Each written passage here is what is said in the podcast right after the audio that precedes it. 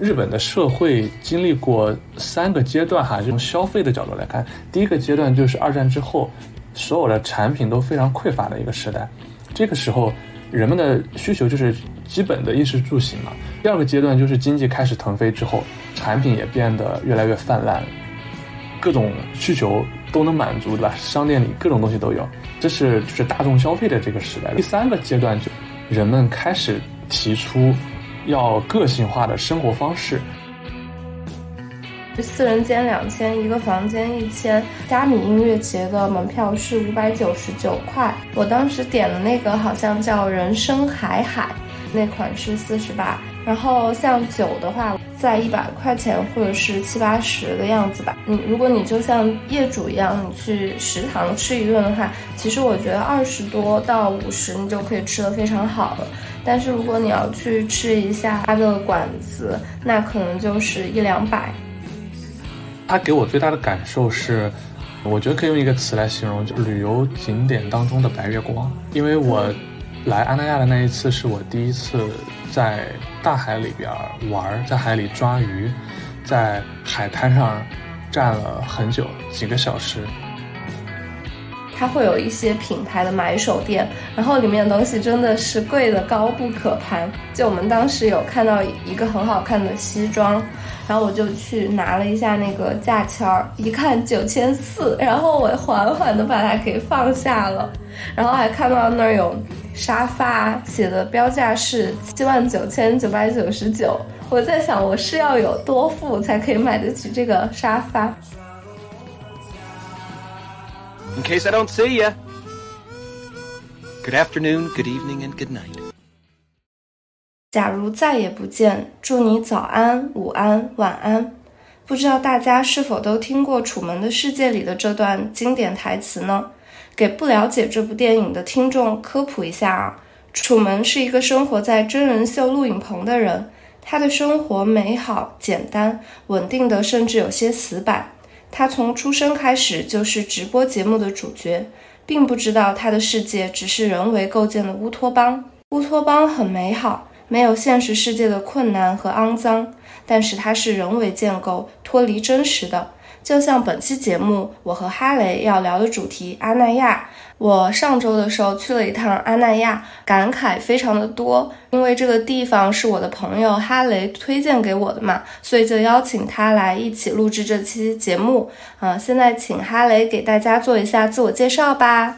Hello，大家好，我是哈雷，我是依林的朋友，我们之前也是同事，呃，同时我们也是邻居，所以我们平常经常会一起聊一些七七八八的东西。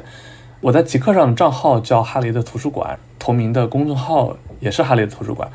我在今年五月份的时候，那个时候我没有上班，就是在家休息了几个月的时间，就去了阿那亚旅行。当时给我的感受非常的不错，我就推荐给了依林妹妹。我们两个人都非常喜欢这个地方，所以依林就拉着我来一起聊了这聊了一期播客。非常欢迎哈雷老师来我的节目做客。话不多说，我们就正式开始聊聊这有人褒有人贬的阿那亚吧。哎，话说哈雷老师啊，你在去阿那亚之前的心理预期是什么样的呀？其实我们当时是我和我女朋友一起去旅游，我们是去北戴河玩了一个星期。阿那亚其实当时在我们的计划里边是一个景点，就是我们准备去一天就回来，并没有特别专门的去。我之前在网上了解过，它是一个很网红、很文艺的一个景点，所以一开始我的印象是不是太好？因为我比较反感这种网红景点，一开始我对它预期其实很低，我想的是去看一下就好。但是当我真的到了之后，他给我的感受是远超我的预期的，他可能我们在网上了解到的关于阿那亚的很多博主的一些视频也好，一些 vlog 也好，它会让你觉得这个地方是一个太过于精致的地方。呃，那你上周去了之后，你的感受是什么样的？其实去阿那亚之前，我看了很多类似的公众号啊，还有视频号什么的嘛。我记得有一个播客，好像是高贵 FM 的，里面就用一整期内容来吐槽阿那亚里面的高物价，还有那种看上去很精致小资，其实漏洞百出的生活。所以我去之前是没有一个很高的预期的，只是因为朋友。约了在那里看虾米音乐节，朋友关系也比较好，就想着是一个很好的能够跟他们聚会的机会，就去了。结果下车的一刻，我们是打出租车过去的，可能坐了五个小时的车，那天特别的堵。我以为我到了那个地方就会觉得不过如此，真是不值得。我已经想好要怎么去吐槽阿那亚，然后给同事和朋友们说不值得去了。结果下车的时候，我觉得好值。进门前的售票口，它有放一些小饼干和矿泉水，还有一些小册子，就给人感觉非常的好。进去了之后，感觉大家都打扮的非常的精致，有有一些松弛，就觉得这种架空于生活的感觉，还是让我一下子就脱离了打工的那种疲惫，觉得嗯很好，非常期待接下来的一两天的。旅程，嘿嘿嘿，哎，那我也很好奇啊，哈雷，就我们俩的旅行方式可能会有一点不一样，因为我的话就是围绕音乐节，在园区里住了一两天，打卡了一些主要的景点。你的可能就进去待了一天，就你把它当做一个景点来玩了。我想知道你当时都干了些什么呀？好呀，其实旅游的话是可以分为两类，一类就是。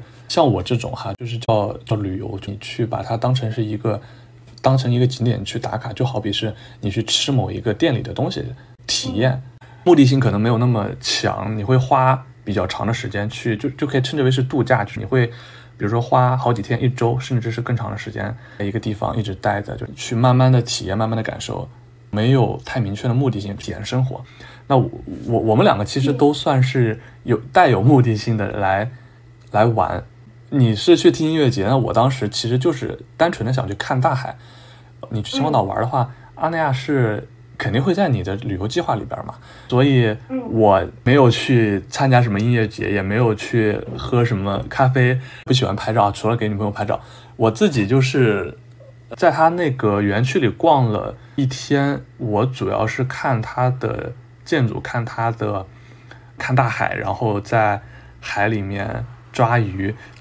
就是很不常规的一种旅游，就像逛街一样，感觉很有意思。没有去像其他的游客一样去打卡景点，反而得到一些不不一样的感受吧。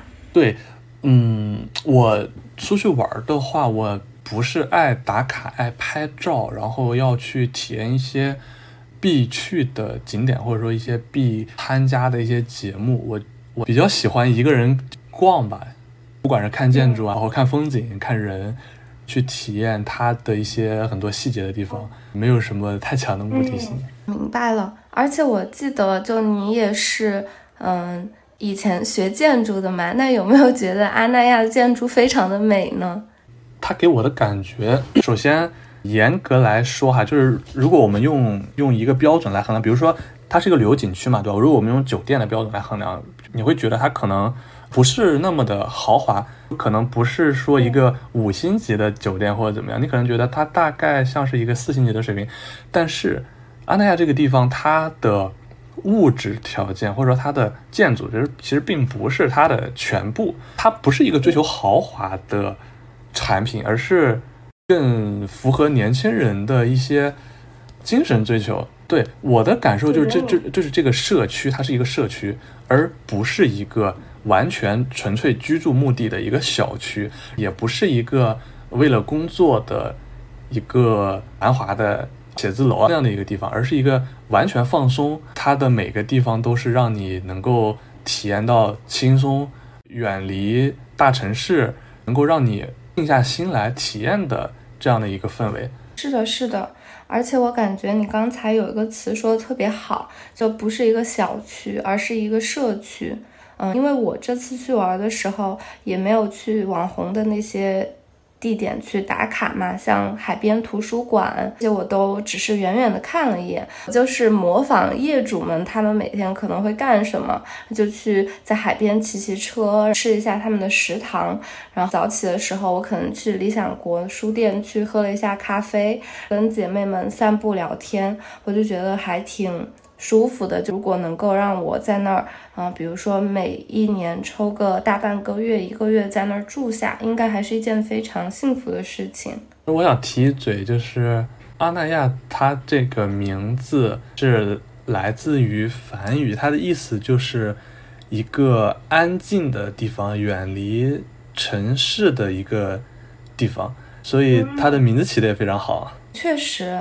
我现在才知道，原来有这么深的含义。你如果要去安那亚的话，一般是从北京的话，或者其他地方，就先坐火车到秦皇岛，然后再打车到安那亚。它和市区之间其实离得挺远，大概有十几公里，所以本身它是一个郊区，并且在大规模建设之前是一个海边的一个荒地，所以本身它确实就是一个远离大城市的一个地方。但是呢，创始人创创始人在这个地方把它改造成了一个海边的世外桃源，但其实它依然是一个非常远离大城市，它的周围都是啊郊区。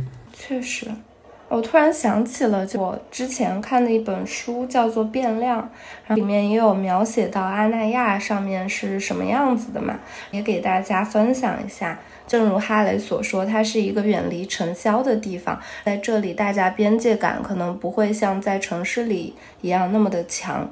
书里面说到，你在阿那亚可以有很多丰富多彩的活动，从容不迫的消磨时光。你可以在海边的酒吧里点一杯啤酒。舒舒服服的在椅子上听乐队演出，也可以用自家小院里杏树上的果实做杏子酱，然后约上朋友一起踢球、跑步，也可以参加话剧社的排练。等到过年的时候，给邻居们做汇报演出，跟孩子们一起参加时装走秀，也可以带着爸爸妈妈盛装出席马术表演。多克维尔面面前的咖啡基本上没动，他静静地听着，然后问了所有业主一个同样的问题。这些活动大多也可以在北京做，为什么你们一定要来阿那亚呢？阿那亚的村民告诉我们，重要的是跟谁一起玩。阿那亚的邻居们彼此之间更认同，关系更亲密，可以提供适合一家人休闲的活活动，各玩各的，都很放松。我想起来，嗯，我在阿那亚的时候。我看到了很多当地社区的业主吧，有小孩子，他们骑着那个滑板车，然后在不同的建筑之间跑来跑去，我觉得特别快乐。我想到自己小的时候也喜欢到处玩，我觉得他们如果从小就生活在这样一个环境，肯定非常非常幸福。还有就是我见到了至少有两三个。老人他们在轮椅上，然后有人去推着他们，应该是他们的家人，也可能是社区的呃工作人员。游客很多，人群很多，但是其实大家会让着，会主动的给这些老人们让出一个空间来。还有给我一个印象很深的一个画面，就在一家便利店前，有很多人在买东西，人流非常大，但是。在这样一个非常喧闹的一个地方，有一个轮椅上的老人，他正在路边，应该是一个工作人员在给他量血压，感觉他的生活根本没有受到游客的影响。他们，你看，首先他们过得非常的自在，非常的舒适，非常安静。同时，嗯，他的社区里面有非常多的服务人员来给业主进行各种各样的服务。啊，包括就是医医疗方面的，还有就是你有什么问题，你可以求助。你遇到了一些危险，有类似于就是安全报警的一些装置，也是很很多。这个地方会觉得很安全，很放心。对，而且就是它是一个真实的，可以让老人、小孩儿。狗都活得特别好的一个社区，到处都可以看到儿童游乐场，还有那个小狗的笼子。有一些店，它甚至是可以带宠物进去的。它还会提供宠物粪便的一次性袋子，好像是在路边免费的。对，是的，我我第一次听阿那亚也是一个养狗的朋友给我推荐的。我想起来，我在海滩上还见到有一只狗在海滩上自己玩儿，真好，单身狗吗？我觉得除了猫猫狗狗和老人都在这里活得怡然自得之外，阿那亚还有个非常让我喜欢的地方是，这里的人他们都放下了平时在城市里面的戒备和一些边界感。我觉得他们会勇于去打破距离，进行一个社交。比如说，我记得我当时去坐巴士看虾米音乐节，我我站在门旁边，开门的时候我就把门堵上了，有个大哥就把我整个人给我拎了起来，就像拎一只小鸡。他说：“你可真会站啊！”我感觉还挺好的。还有一次，就是我跟我的朋友们，我们骑车想想要回自己的民宿去放行李，那个民宿的门不知道怎么样去刷开，就有个人过来帮我们，应该是业主吧。然后我们就说：“哇，好厉害！”他说：“难道不应该说谢谢吗？”我们我们说谢谢，他说：“哈，开玩笑。”反正我就觉得大家就真的有一种。乐呵呵的感觉，像是一个村里的村民，大家即使是 NPC 也会互相交流，有那种动物森友会的感觉。啊，我觉得这个比喻特别恰当，因为我有同样的感觉，不仅仅是社区的居民，就是到了这个地方的游客，其实你就会主动的融入到这种文化里。那个时候，我我在海边抓了一些海螺，其实就是。单纯的好奇，因为我之前没怎么去过海边，抓了一些海螺，然后最后把它们都放了。我拎着那个桶在休息的时候，就有几个游客来问我说：“你这是在哪里抓的？我我怎么找不到？”我就教他们怎么抓海螺。就首先你要在一个水不太深的地方来看，沙滩上会有一些吐泡泡的地方，那个地方其实就是底下有有小动物。我还送送送给他们了几个，然后小孩子特别想要，所以我感觉。尽管是游客，大家可能只在这个地方待几个小时、待几天，你也会不自然的就融入到他们这种氛围里边。对，是的，就可能你如果在北京，你并不会给陌生人去搭讪，你顶多就去偷看一眼，哎，他在干嘛？好像很有意思的样子。但你在阿那亚，可能就会去跟对方搭讪，你们聊完了，聊得很开心，可能也不会想到要加微信。因为你知道，随时你都可能跟任何的陌生人有这样的链接。我想起来，日本有一个特别火的书店叫鸟屋书店，它它火的地方就是它除了卖书之外，特别重视这个空间的设计，呃，人的体验，以及除了阅读以外的一些社交的需求，一些其他的需求的满足。它的创始人提过一个观点。日本的社会经历过三个阶段，哈，从消费的角度来看，第一个阶段就是二战之后，所有的产品都非常匮乏的一个时代，这个时候人们的需求就是基本的衣食住行嘛。第二个阶段就是经济开始腾飞之后，产品也变得越来越泛滥，各种需求都能满足，对吧？商店里各种东西都有，这是就是大众消费的这个时代。第三个阶段就人们开始提出。要个性化的生活方式，所以阿那亚它其实在中国就比较符合我们从第二个阶段到第三个阶段过渡的这个节点，就是我们现在正在不仅仅追求产品，不仅仅追求大众的需求，而是我们去会去探索自己更个性化的生活方式。我们想要满足一些真正的人需要的东西，而不是一个能够卖给几千万人的一个产品。来满足的那种通用的需求，我觉得你这个确实说的非常在理。阿那亚给人的感觉也是这样的。把阿那亚当做是一个房地产项目的话，你可以把它，比如说和北京的一些小区，对吧？拿一个对比，你就会发现它在基本的居住的需求之上，它还有精神层面的、心理层面上的一些满足。就比如举个例子，我和你，对吧？我们可能代表一些年轻人的普遍的想法，我们不仅要。要住，我们还要追求人的本质的回归。我们要就是希望能够在大城市里边建立起人和人之间的亲密关系，在北京就很难找到。但是在这个地方，它通过一个社区的建设，就帮我们，它满足了我们的居住的需求，也满足了我们的精神的需求，我们情感的需求。所以我们在安那亚待的这几天最。大的体验其实并不来自于它的建筑多么的豪华，它的酒店多么的舒服，而是这种人与人之间的关系。我觉得这是它很独特的一个点。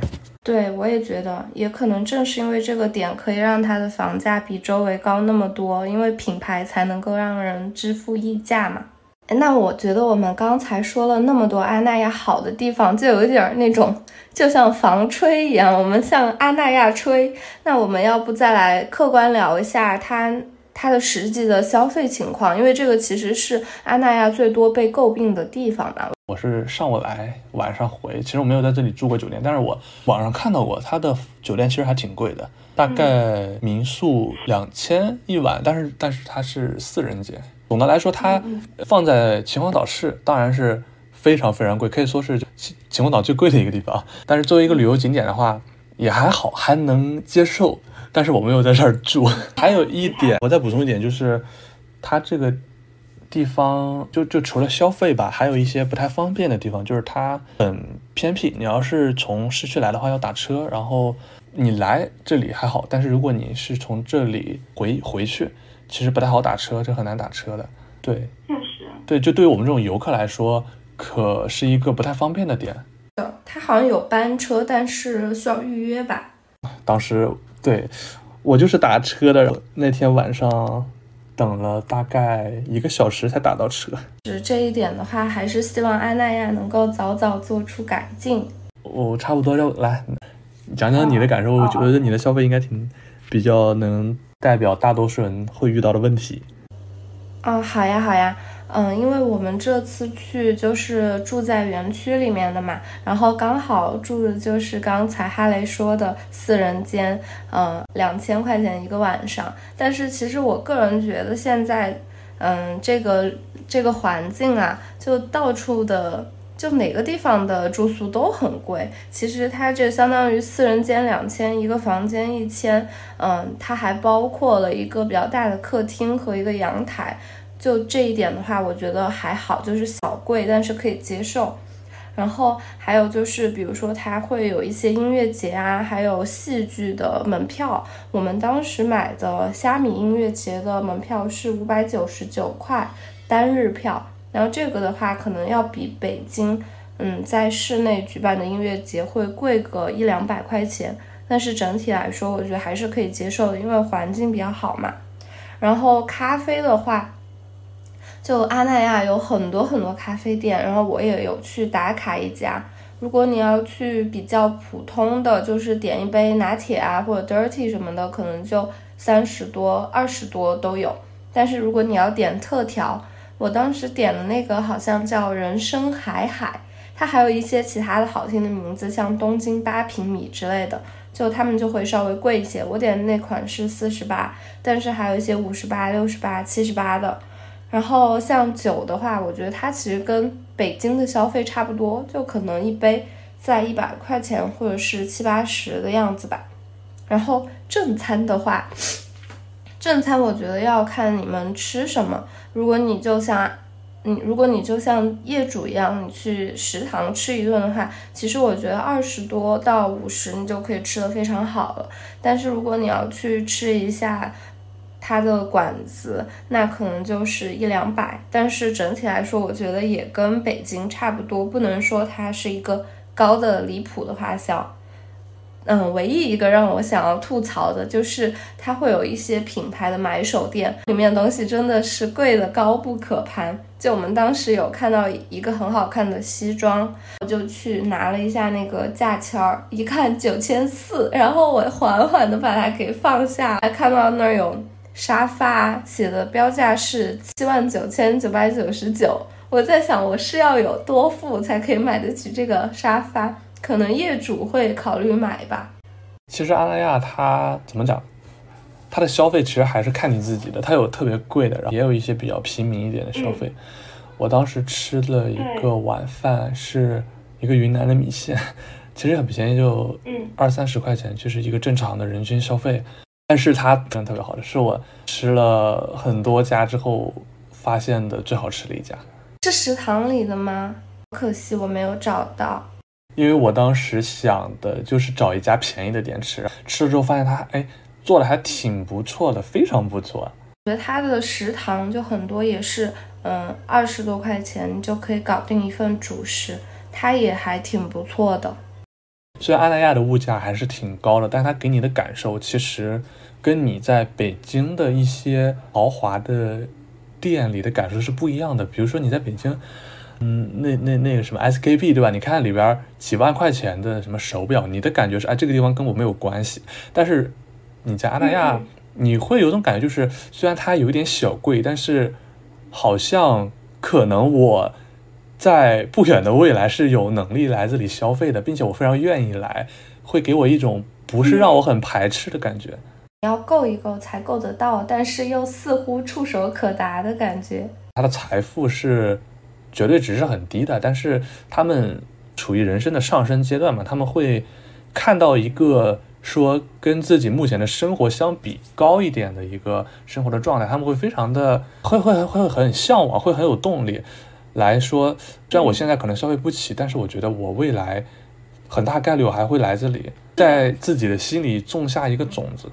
对，是的，刚好就是你刚才说到了我在阿那亚最大的感受，就种下了一个种子，就特别想成为业主。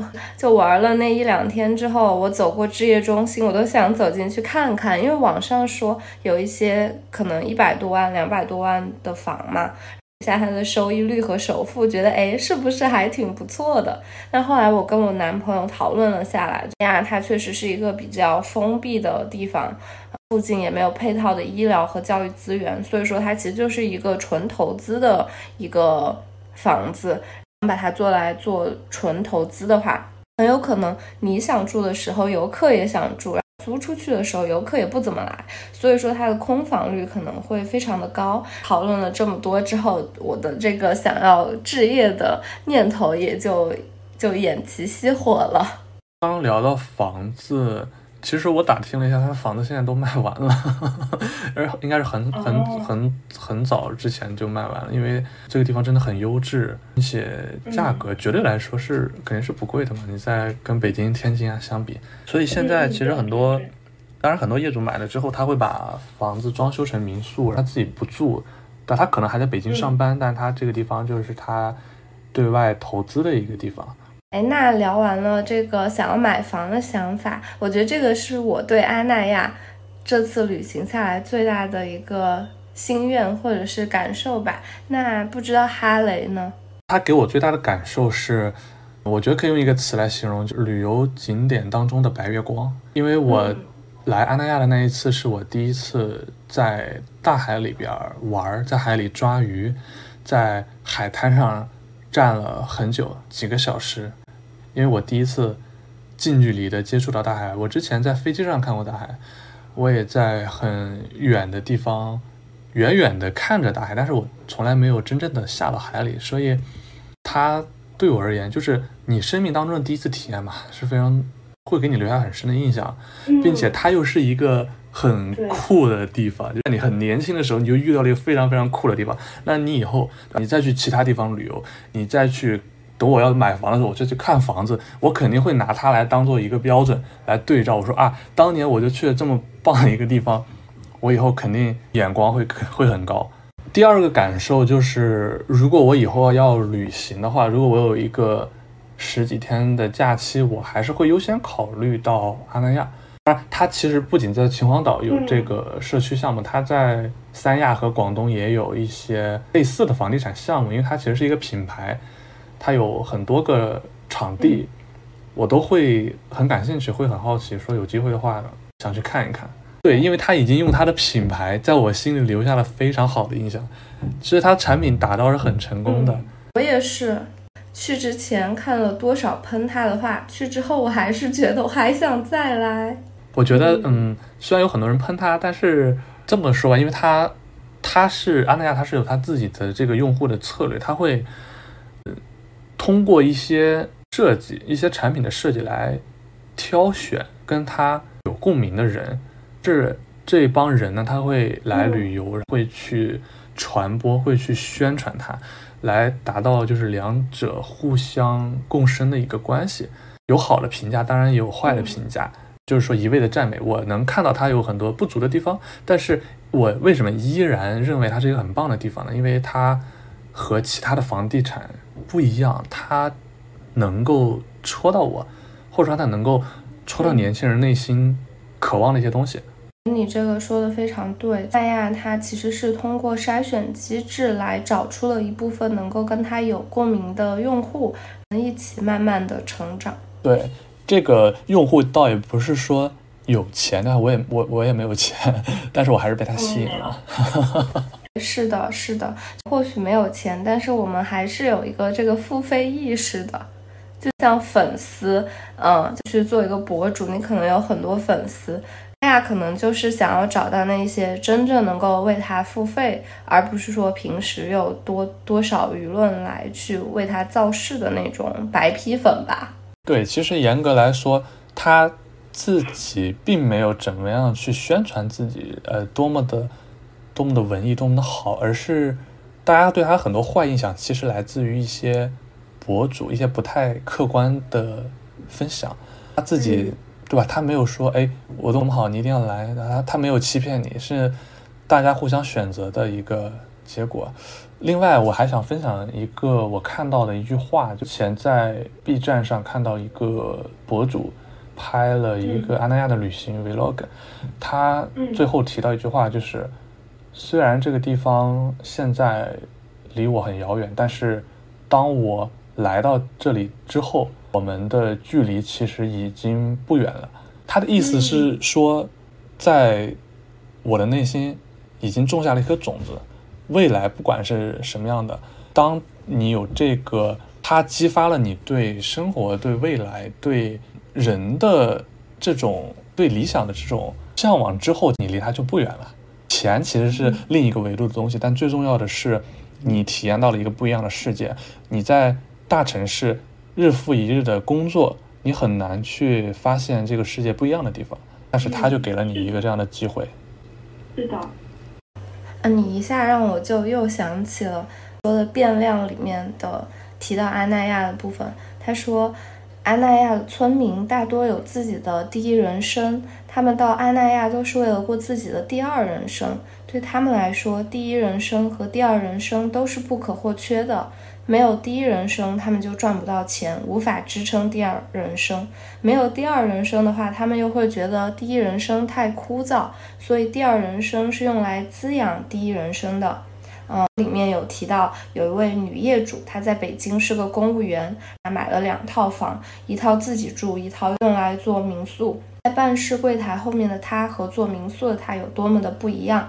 你再看那些参加话剧社的女业主。她们都有上台表演的小欲望，但是在第一人生中找不到这样的机会。阿那亚却会帮他们请专业的老师，帮他们排练演出的时候，甚至找邻居过来捧场，一车车的鲜花拉进来送给他们。这种感觉是在第一人生中找不到的啊！好棒，是的？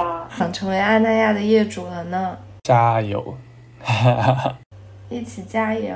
好啦，那本期节目就到这里啦。如果大家有对阿那亚的感受和在那里发生的小故事，欢迎在评论区跟我们积极留言，也欢迎大家给我们点赞、收藏、关注哦。拜拜，拜拜。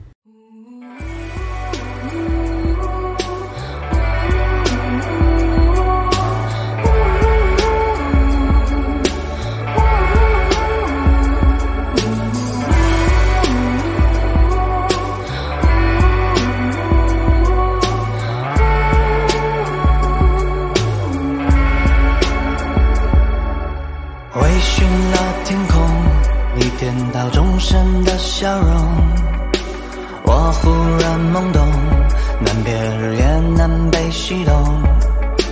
历史总相同，被偏爱的有恃无恐，被你俘虏，动不能动，真理在你手中。你是蒙娜丽莎，最小那一